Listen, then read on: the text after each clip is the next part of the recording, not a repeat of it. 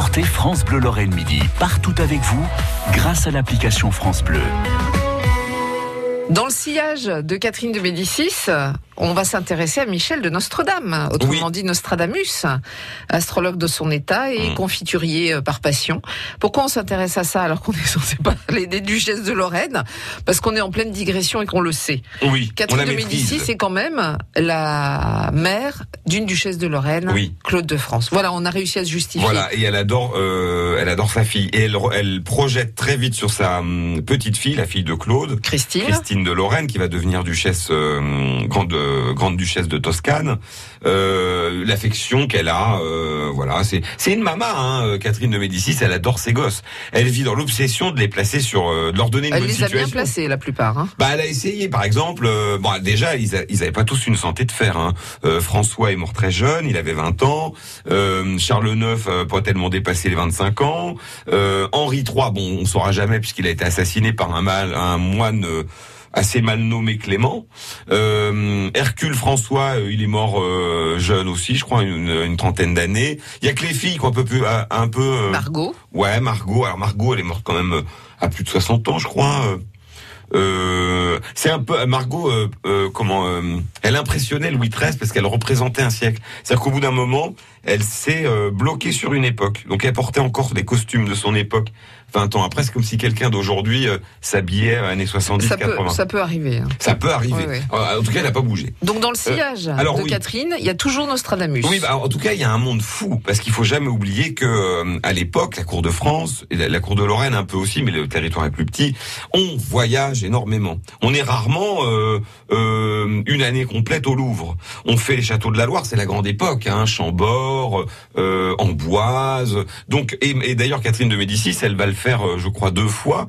En tout cas, une fois sûre, elle fait faire un grand tour de France à Charles IX quand il est gamin pour asseoir son pouvoir. Euh, et euh, elle fait du marketing politique en fait. Elle le promène, elle le, elle le montre. C'est la directrice de campagne. En gros, c'est ça. Elle fait des joyeuses entrées. Vous savez, on fait des arcs de triomphe avec des fleurs. On accueille le roi, on lui fait un compliment. Euh, et donc on voyage avec une ribambelle de serviteurs. Vous avez, ça va du marmiton parce que le roi mange euh, ce qu'il a fait fabriquer lui-même. Voilà. Euh, les meubles, on, oublie souvent que les, on dit souvent, il y a rien à voir dans les châteaux de la Loire, pour certains d'ailleurs, mais parce qu'il n'y a pas de meubles.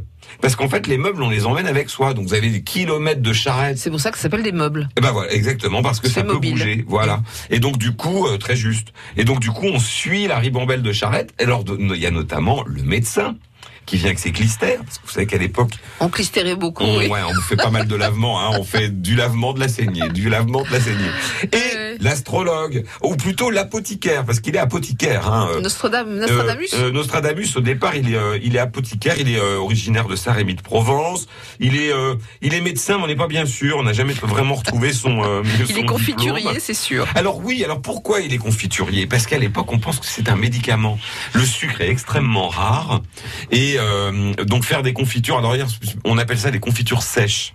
Euh, comment dirais-je euh, les, confitures à l'époque, ça ressemble un peu à nos pâtes de fruits. Ah voyez, donc il y a une duchesse dont j'ai perdu le nom, je me demande si c'est pas la duchesse Renée, qui adore faire ses confitures dans son petit château qu'elle a du côté de la Garenne, qui s'appelle maintenant l'avenue de la Garenne.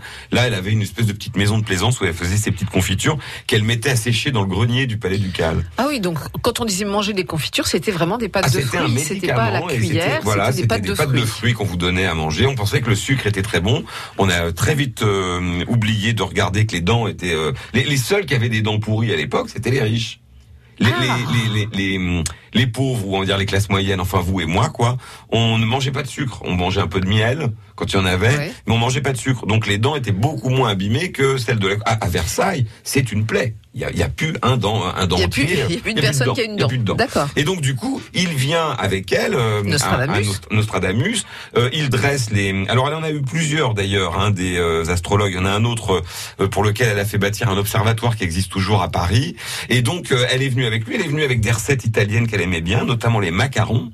Et on dit que les sœurs macarons ont découvert cette recette enfin en tout cas que la recette des macarons, elle est arrivée par Catherine de Médicis, notamment au moment du baptême de la petite Christine. Du coup, on n'a pas trop trop parlé de Nostradamus.